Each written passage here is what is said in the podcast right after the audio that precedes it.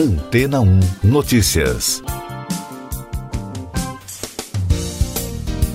Bom dia! A Califórnia deu início a um programa de entrega sem motorista pela primeira vez. A startup de robótica Nuro anunciou que planeja iniciar as operações do serviço já em 2021. A empresa, que foi fundada por dois ex-engenheiros do Google e tem financiamento da empresa japonesa SoftBank, já testou os veículos autônomos no estado no mês de abril. Os carros da companhia, chamados de R2, terão uma velocidade máxima de 56 km por hora e só poderão operar em condições de bom tempo. O veículo autônomo usa um radar, imagens térmicas e câmeras de 360 graus para direcionar os movimentos, não tem volante, pedais ou retrovisores laterais. O R2 tem uma estrutura menor do que o padrão dos carros nos Estados Unidos. O interior do veículo possui ainda dois compartimentos com temperatura controlada para entregas e as portas se levantam para disponibilizar os itens assim que um código é inserido pelo destinatário. Durante a fase de testes em Houston, no Texas, o R2 entregou uma pizza, mantimentos de supermercados e produtos para uma rede de lojas. Segundo um dos especialistas que trabalham para a startup, as questões de segurança continuam sendo uma preocupação. É por isso que a operação será muito limitada enquanto a tecnologia é avaliada. Também em operação nos Estados Unidos, os táxis sem motorista já começaram a operar em Phoenix, no Arizona, como parte do serviço Waymo do Google. E na China, um serviço semelhante apoiado pela gigante de tecnologia e varejo online Alibaba está sendo testado em Xangai, além de outros testes envolvendo vários veículos autônomos em andamento em outras partes do mundo. E daqui a pouco você vai ouvir no podcast Antena ou Notícias. Hamilton Mourão testa positivo para a Covid-19. União Europeia começa a vacinar a população contra a doença. AstraZeneca anuncia remédio para tratar quem pega coronavírus. O vice-presidente da República, Milton Mourão, está com a Covid-19. Ele testou positivo para a doença provocada pelo novo coronavírus no domingo. Segundo nota divulgada pela assessoria, Mourão ficará em isolamento na residência oficial no Palácio do Jaburu. A nota divulgada na noite de domingo não contém detalhes sobre o estado de saúde do general da reserva. Teve início no domingo a campanha de vacinação em massa contra a Covid em diversos países da União Europeia. Segundo a imprensa local, os países europeus já contam com doses para imunizar 300 milhões de habitantes na ação unificada, incluindo desde os governos com maior poderio econômico, mas também países menos expressivos. A francesa Morissette, de 78 anos, foi a primeira pessoa a ser vacinada contra a doença no país em Sevran. A doméstica declarou estar emocionada ao receber o imunizante da Pfizer BioNTech no Hospital René Murret.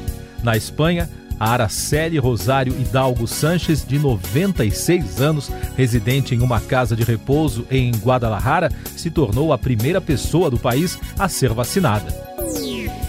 A AstraZeneca tem sido destaque no noticiário internacional nos últimos dias. Um dos motivos foi a declaração de cientistas do Reino Unido e dos Estados Unidos de que a equipe da farmacêutica está na última fase dos testes de um medicamento chamado AZD7442, que pode dar imunidade instantânea ao coronavírus, evitando assim que uma pessoa desenvolva a doença.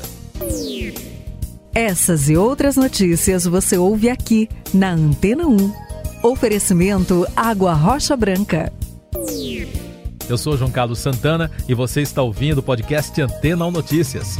Em outro comunicado, também divulgado no fim de semana, o grupo farmacêutico britânico AstraZeneca afirmou que encontrou, após pesquisas adicionais, a fórmula perfeita e vencedora que garante 100% de proteção para a vacina contra a Covid-19, desenvolvida com a Universidade de Oxford.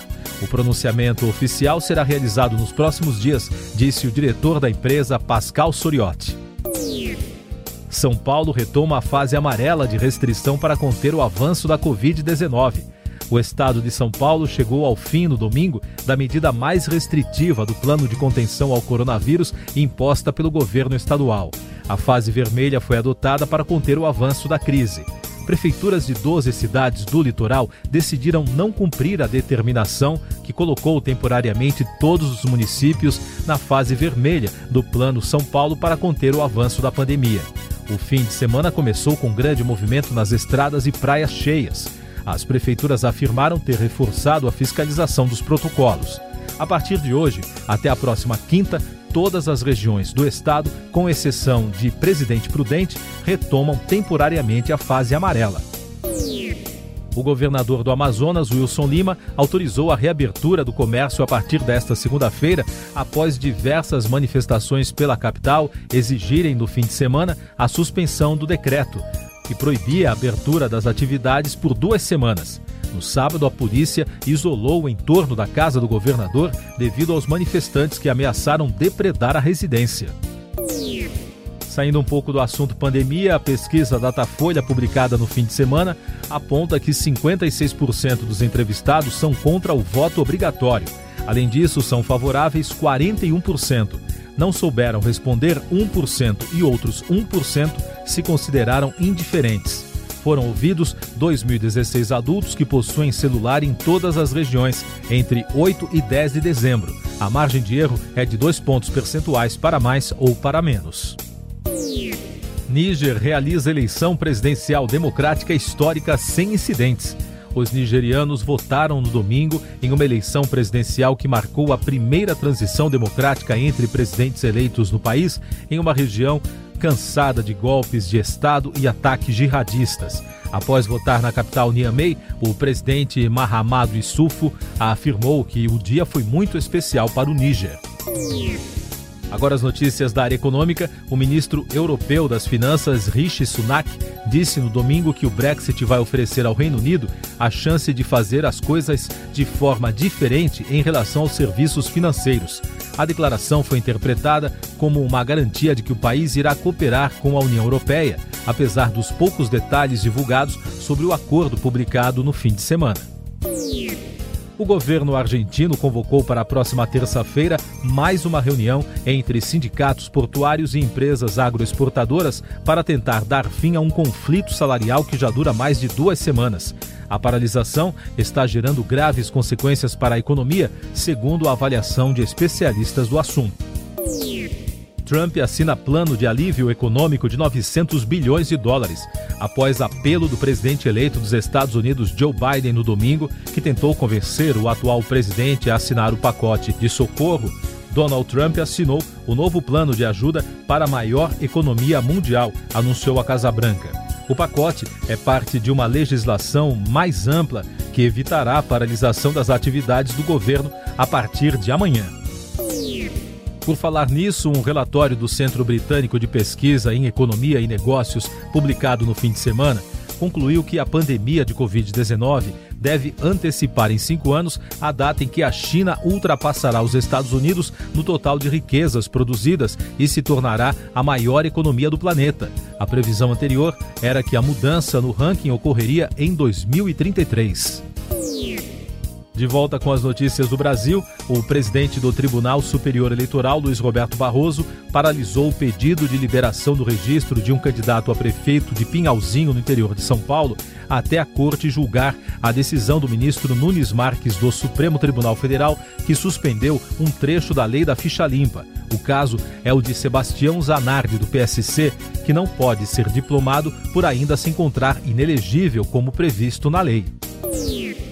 Desembargadora defende no STJ volta de Crivella para a cadeia. Rosa Helena Pena Macedo Guita, que determinou a prisão do prefeito do Rio de Janeiro, enviou um ofício ao Superior Tribunal de Justiça defendendo que o político afastado volte para a prisão. Crivella foi para o cárcere domiciliar por decisão do STJ. O documento foi enviado ao presidente do tribunal, ministro Humberto Martins. Os presidentes da Câmara Rodrigo Maia e do Senado Davi Alcolumbre comentaram em tom de comemoração nas redes sociais a sanção do presidente Jair Bolsonaro na última sexta-feira ao projeto de lei que regulamenta o Fundeb, o Fundo de Financiamento da Educação Básica no Brasil. A lei tornou o Fundeb permanente. A Secretaria de Comunicação da Presidência da República informou que o presidente Jair Bolsonaro viaja nesta segunda para o Guarujá no litoral de São Paulo, onde deverá passar o feriado de Ano Novo. O retorno do presidente a Brasília está previsto para o dia 4 de janeiro. Mais de 40 países iniciam vacinação contra a Covid-19.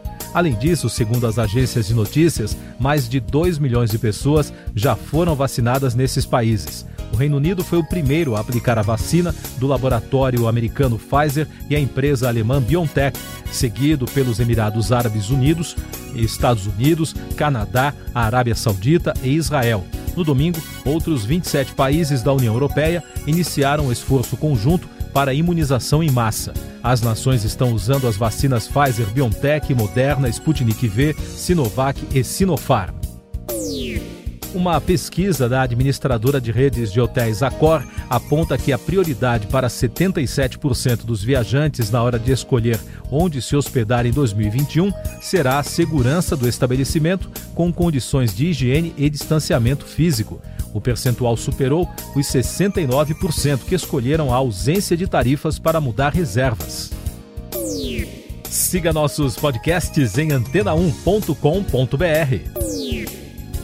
Este foi o resumo das notícias que foram ao ar hoje na Antena 1.